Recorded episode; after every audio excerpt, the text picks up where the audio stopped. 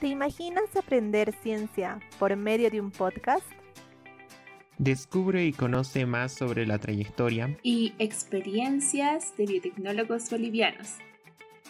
Historias que realmente inspiran y que pueden cambiar tu vida. Aquí, en Podcast Conciencia. Bienvenidos a todos a un nuevo episodio del podcast.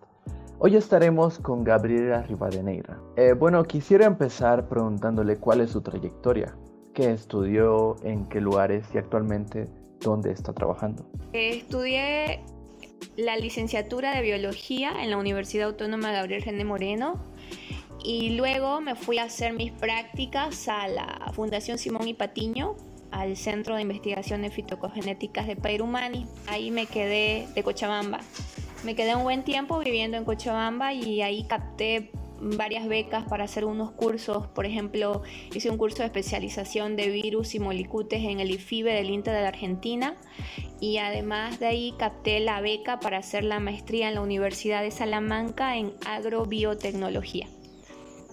Luego de eso estuve en la UMSA, en el Instituto de Investigaciones de Productos Naturales Ahí estuve haciendo un desarrollo de un trabajo, una consultoría y bueno, luego por invitación llegué al CIAT para poder implementar lo que vendría a ser el laboratorio de, biotecnología en apoyo a la investigación agrícola acá en este centro de referencia, ¿no? Wow, siempre nos alegramos cuando bolivianos logran ganar maestrías o doctorados para el exterior. Pero en su caso, ¿qué factores cree que fueron los que le hicieron ganar esa beca? Creo que una de las, de las características más importantes para ganar esa, la beca eh, fue, uno, eh, la edad y dos, ya haber estado trabajando en un centro de investigación agrícola. ¿no? Entonces, eso ayudó a que me puedan seleccionar porque yo ya venía trabajando en, el Centro de Investigaciones Fitoecogenéticas de Pairumani de la Fundación Patiño. Y de esa manera es que fui captando y abriendo espacio para, para poder eh, ir a varios cursos y bueno, ahí fue cuando ya me, me animé, me animé porque sí a un inicio tenía un poco de, miedo, hasta uno...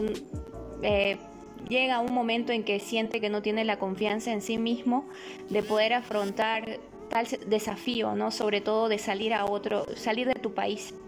Eh, sabemos que nuestras condiciones no son las mismas, sobre todo en, lo que vendría a ser educación y nivel de educación frente a otros países, sobre todo de Estados Unidos o de Europa. Sin embargo, eh, el coraje que uno puede tener y la determinación, eso es clave.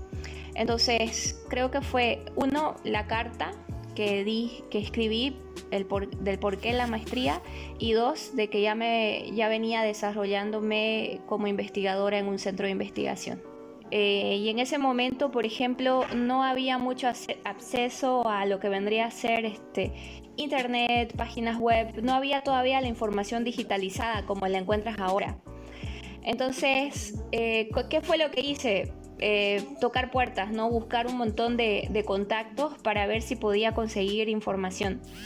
Y, creo yo que a ellos les llamó la atención de que yo tenga 25 años y ya esté trabajando, ¿no? Porque eh, la Fundación Patiño me ayudó con eso, me ayudó con una carta de recomendación y yo ya venía con ellos trabajando como tres años, ¿no? Entonces, por eso te digo, o sea, no, no significa que porque sea joven, sino que al tener la edad de 25 ya me encontraba trabajando, entonces eso creo que les llamó la atención, ¿no? Pues agradezcamos que vivimos en una era donde el Internet está más presente que antes y pues todas las becas, toda la información está en Internet. Pero, ¿por qué decidió estudiar biología? Bueno, la carrera de biología la escogí desde desde que, era desde que era niña prácticamente, porque me llamaba la atención siempre las ciencias puras y sobre todo me llamaba la atención la, conexión con la naturaleza. ¿no? Entonces a medida que fue pasando el tiempo, eh, tuve mucha influencia de parte de mi padre eh, para poder unir ciencia con, todo lo que venía a ser biotecnología. ¿no? Entonces, eh, mi objetivo era estudiar biotecnología o genética pero bueno, no había muchas opciones de, estudios acá en, la, en, Bolivia, así que me decidí a estudiar biología para luego poder especializarme en lo que vendría a ser biología molecular o genética. Y ya después en el trayecto, eh, como mi facultad pertenece a la Facultad de Ciencias Agrícolas, empecé a aprender más de, agronomía. Entonces ahí ya hice una conexión entre biología, agronomía y biotecnología, ¿no? Eh, ya mencionamos varias veces el CIAT, pero ¿qué es el CIAT? Bueno, el CIAT, que es el Centro de Investigación Agrícola Tropical, es un centro de referencia con una trayectoria de más de 45 años en el rubro, ¿no? Entonces, a un inicio el CIAT fue creado por cooperaciones internacionales como la misión británica, por ejemplo. Y bueno, a lo largo de este tiempo ahora viene a ser un brazo operativo de, la, investigación de la gobernación. Eh, esa trayectoria y esa referencia de años de investigación ha generado un impacto. La investigación sobre todo en países de Latinoamérica o Bolivia, por ejemplo, muchas veces eh, no la ven muy lucrativa. ¿Por qué? Porque la investigación te genera impacto a largo plazo. Entonces, si se trata de poder nosotros eh, observar cuál ha sido el impacto del CIAT, la mayoría de las variedades que son liberadas, sobre todo en arroz, trigo, son variedades que han sido mejoradas en este centro de investigación. Entonces, ha permitido el CIAT formar parte de los hitos tecnológicos y de la innovación eh, hacia el empoderamiento de la agricultura en, lo que sería el Santa Cruz desde los años 70. Es decir, que por ejemplo te doy una referencia. En el año 80 no se tenía planificado sembrar soya y soya era un cultivo muy importante en nuestros países vecinos. Entonces, en el CIAT se lideriza un programa de mejoramiento convencional de soya y se empezó con 500 a 700 hectáreas de investigación. Y a lo largo del tiempo, con esa investigación, tanto para pequeños productores, todo fue creciendo ese cultivo y pues ahora es lo que ves, ¿no? Entonces hay más de un millón de hectáreas y tenés productores medianos, pequeños, grandes y no solamente con una, un movimiento de cadena productiva público, sino el principal que es un movimiento de cadena productivo privado, ¿no? Hablemos sobre biotecnología. ¿Transgénicos y biotecnología son lo mismo? ¿Y cuál es su situación en Bolivia? Bueno, en realidad acá en, Bolivia estamos restringidos con lo que son los organismos genéticamente modificados, ¿no? Que son, nombre más común, transgénicos. Y como te dije, las políticas públicas no lo acompañan, no están claras y por eso es que venimos todos estos años sin tomar decisiones. La toma de decisiones desde un nivel central o desde autoridades es lo que nos ha ido restringiendo y eso ha causado una mala eh, difusión de la información. ¿No? Entonces, y eso que ha generado que el mismo productor al ver en su chaco que él sí tiene resultados con una, con una variedad genéticamente mejorada, entonces lo que hace pues es hasta a veces traer semilla de contrabando, ¿no? Entonces, obviamente sabemos que la biotecnología eh, no solamente son los transgénicos, ¿no? los organismos genéticamente modificados. Tiene varias aristas donde uno puede ver los beneficios para la humanidad con productos, procesos o mejoramientos. Eh, pero uno de los problemas eh, creo yo, más álgidos que hemos tenido en nuestro país es la aprobación o no la aprobación o el uso de estos, de estos transgénicos. Lo cual nos conlleva a seguir restringidos sin poder generar ciencia, investigación y sobre todo sin responder a corto plazo y, dar soluciones a lo que vendría a ser el desarrollo productivo y la economía del país, ¿no? que es lo que nos demanda sobre todo en esta época post-COVID. ¿Cómo ve el agricultor a la biotecnología? El agricultor ve a la biotecnología como su aliado, sobre todo acá en, Santa Cruz. Eh, obviamente nos falta difundir eh, información ¿no? y poder generar con ellos este, investigación propia para que ellos puedan ver eh, sobre todo con resultados propios, cuál es el beneficio de esto dentro de un manejo integrado de cultivos con biotecnología. Ahora, cuando te refieres a la pregunta de que ellos tienen miedo, mm, cabalmente yo te comento, he recibido eh, llamadas de productores de la Asociación de Quinoa, eh, donde ellos mismos me dicen que solicitan una capacitación, donde ellos dicen de que existe un grupo que está a favor de poder generar, eh, por ejemplo, variedades mejoradas genéticamente de quinoa para mejorar productividad y otro grupo donde no, entonces, tal vez, como dices tú, eh, sería bueno poder difundir y explicar. Lo hemos hecho a lo largo del tiempo y, y, creo que es una de las cosas que se deben hacer hincapié y profundizar. Pero las políticas públicas no nos acompañan y el desarrollo productivo desde altiplano, valles y llanos creo yo que es el único que nos puede a nosotros a poder mejorar en la parte económica y mejorar la calidad de vida de los productores. Pero te hablo de un desarrollo productivo sostenible, donde sí sería clave la biotecnología, ¿no? Bueno, pero la pregunta importante sería, eh, ¿hay demasiada diferencia entre los agricultores que usan biotecnología y los que no? Sí, yo te cuento que trabajo con los productores y, por ejemplo, trabajo mucho con, he trabajado con productores de todo tipo y en los tres y en el, eje troncal del país, ¿no? Y te aseguro que sí hay una gran diferencia, sobre todo con la tecnología. Pero ellos piden tecnología y, sabes, o sea, a modo igual de comentarte, ¿no? Eh, yo acá, nosotros en, en, Santa Cruz trabajamos muchísimo en todas las áreas productivas, en todas las provincias, porque ese es uno de los objetivos del proyecto. Y no te imaginas eh, para mí el impacto de ver la diferencia de la agricultura que se lleva en el Valle Bajo o en el Valle Alto de Cochabamba, donde todavía el productor sigue arando con bueyes, eh, solamente podríamos decirte eh, una parcela o un lote pequeño.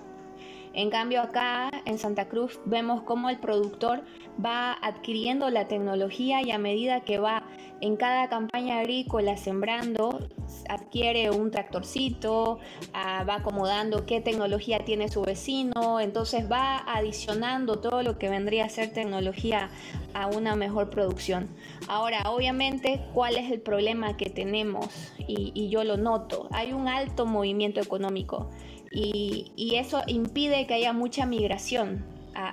por eso Santa Cruz, a, diferencia de La Paz y Cochabamba, yo que te lo digo porque he vivido en, las tres ciudades, eh, en La Paz y Cochabamba vos ves mucha migración a la ciudad capital porque no se está generando movimiento económico en lo que son los municipios o en los pueblos, como se dice.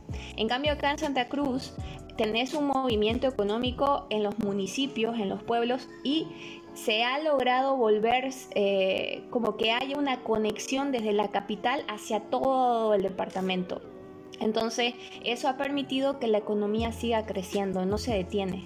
Entonces, a veces de eso no se habla y, tal vez la percepción la podamos tener las personas que hemos estado viviendo en los tres departamentos para que puedas ver la diferencia, ¿no? Entonces, creo yo que ese, ese es el punto y a veces no lo entienden en el discurso de a veces político, social que, tenemos a la realidad que tiene el productor, ¿no? Es bastante curioso el lugar donde trabaja. ¿Solo trabajan biólogos o están de otras ramas? Son puros agrónomos. Y ha sido un poco complicado para mí abrirme espacio acá sobre todo como, como una bióloga va a estar en la carrera de agronomía y, y creo que fui una de las pioneras en hacer esto. Ahora ya tengo varias colegas conmigo trabajando y, estoy tratando de abrir la mente desde la academia, la universidad, de que el biólogo tiene una visión de que pueda aportar al desarrollo productivo, pero desde una visión de conservación de una alta productividad, pero sostenible y amigable con el medio ambiente. Entonces, creo que esa innovación hizo que varios biólogos puedan ver que existe un mercado laboral en esta área. Muchas veces cuando hablabas de agronomía, agricultura, hasta a mí se hacían la burla y me decían, ah, te has ido al lado oscuro con los agrónomos, que lo único que hacen es este, talar árboles, este, explotar la tierra. Entonces, cuando vos ya trabajas con esto, ¿qué, mejor, qué mejor personas que los biólogos para darle las herramientas a los agrónomos y demostrarle de que se puede ser sostenible, pero también productivo que se puede ser amigable con el medio ambiente, pero también productivo. Entonces, eso ha demostrado que a lo largo de este tiempo, como te decía, muchas veces las anteriores generaciones o la vieja escuela era muy restrictiva, o sea, si vos sos bioquímico vas a hacer esto, si sos agrónomo vas a hacer esto. En cambio ahora con tanta innovación, con tanta capacitación, acceso a la información y, poder capacitarte, vos puedes trabajar en equipos multidisciplinarios para responder a las necesidades. Y creo yo que esa es la clave.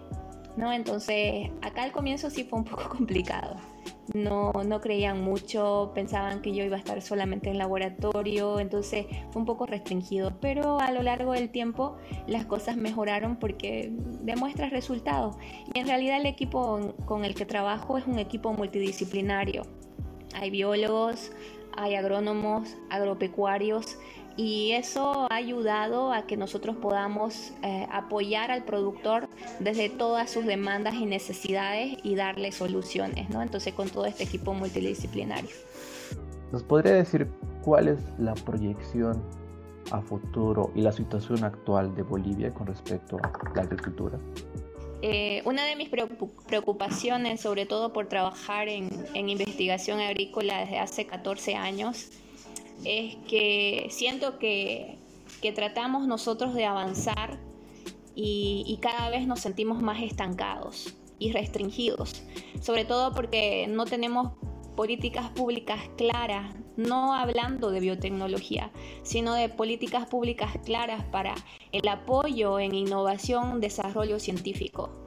Y eso está eh, llevando para atrás a un retroceso en nuestro país. ¿No? Entonces eso me tiene muy preocupada porque obviamente han nacido iniciativas de manera voluntaria como ustedes que son iGen. Eh, sin embargo, siento de que cada uno busca este, cómo salir a la luz, podríamos decir, o cómo sobrevivir en sus instituciones públicas, ya sea desde la academia, universidades, centros de investigación nacionales, departamentales. Y eso nos va a llevar a la deriva, ¿no? Porque sin un, país no genera ciencia, no genera investigación y los gobiernos no ven la importancia de invertir y generar un presupuesto para eso, entonces vamos a estar a la deriva en el conocimiento. Entonces, sin ciencia y sin investigación, nos vamos a la deriva y al final vamos a terminar solamente discutiendo en una convulsión social que no genera soluciones, soluciones de fondo, ¿no? Entonces, esa es mi preocupación, esa es mi preocupación como investigadora, como, como trabajadora en esta área y sobre todo como ahora también como docente, que veo tantos jóvenes que tienen muchas ganas de salir adelante, pero cuando ya salen al, al mercado laboral, y decir, bueno, aquí estoy, quiero poner mi grano de arena, se encuentran con mucha burocracia, se encuentran sin apoyo este, tanto a nivel presupuestario como un apoyo científico, científico de investigación. Entonces, esa es una de mis grandes preocupaciones. Estamos tratando nosotros de, de trabajar en grupo, en equipo, para poder hacer un cambio. Sin embargo, nos sentimos abandonados desde lo que vendría a ser eh, las autoridades de las tomas de decisiones, que son los que tienen que generar. La investigación no es lucrativa, el conocimiento debe ser dado, entonces creo yo que esa es una de las cosas que debemos trabajar. Wow, es muy bueno saber esto. Hablemos sobre Ay en Bolivia. ¿Cómo entró a este voluntariado? Bueno, eh, a en Bolivia eh, entré por contacto de Cecilia González. ¿no? Conocí a Cecilia González y a, Tania Pozo por Cecilia y, la verdad a Tania todavía no la conozco en persona. Eh, Cecilia es una de las personas que, que yo la admiro mucho porque ha trabajado mucho en lo que es divulgación, divulgación científica. Entonces, este, es una de las pocas personas que se ha puesto la camiseta para poder afrontar lo que es la realidad y romper todos los mitos sobre la biotecnología o sobre los los transgénicos, ¿no? Entonces de esa manera fue que, que, ella empezó a liderizar con, con, la doctora Tania lo que vendría a ser Aigen y pues nada, desde acá de Santa Cruz nosotros predispuestas a, a poder ayudarlos a ustedes, sobre todo por, por la energía que tienen los chicos que he ido conociendo de a poco. Por último, nos gustaría que dé un mensaje hacia los jóvenes. El mensaje para los jóvenes de ahora es que no pierdan la confianza en sí mismos, y la confianza en de que las cosas van a mejorar.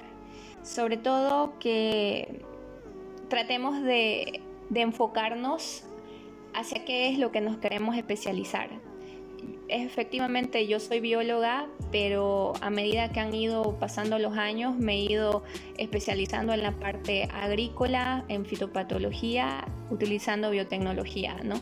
Entonces, mm, que vos, vos tengas una carrera específica no te determina que te vas a dedicar a eso este, toda tu vida, sino que creo yo que nos vamos nosotros este, reinventando cada vez según las adaptaciones que podemos tener y según la pasión que vamos generando a medida que vamos adquiriendo la experiencia. Y lo más importante creo yo es que a medida que vas estudiando en la universidad y vas desarrollándote en el campo laboral, es que sientas la pasión por lo que estás haciendo. Y cuando vos sientas esa pasión de trabajar en lo que te gusta, entonces, en ese punto es donde vos vas a empezar a especializarte y a entender cómo puedes volverte multidisciplinario y trabajar para dar un beneficio a, un beneficio a tu país. ¿no? Entonces, yo los animo a que tengan la valentía y el coraje de tomar carreras como por ejemplo carreras de ciencias puras o carreras de investigación científica, pero también carreras que a largo plazo puedan generar un impacto de beneficio en su comunidad, en su departamento y en su país. Y si sienten que eso los apasiona, si sienten que realmente ustedes quieren hacer una obra cada día de bien para todos, entonces tomen estas carreras y sean valientes en poder afrontar esos desafíos. Sobre todo porque, por ejemplo, en mi área Yo me siento que soy muy útil porque si nosotros no trabajamos en sistemas productivos, pues ustedes no pueden tener tres comidas en casa. Y es un trabajo de un productor, un investigador científico y toda una cadena productiva. Entonces sean parte de eso, sean parte del cambio que necesita su país y qué mejor que conocimiento y que con, y con una buena y con un profesionalismo de parte de ustedes. Ese es, mi consejo.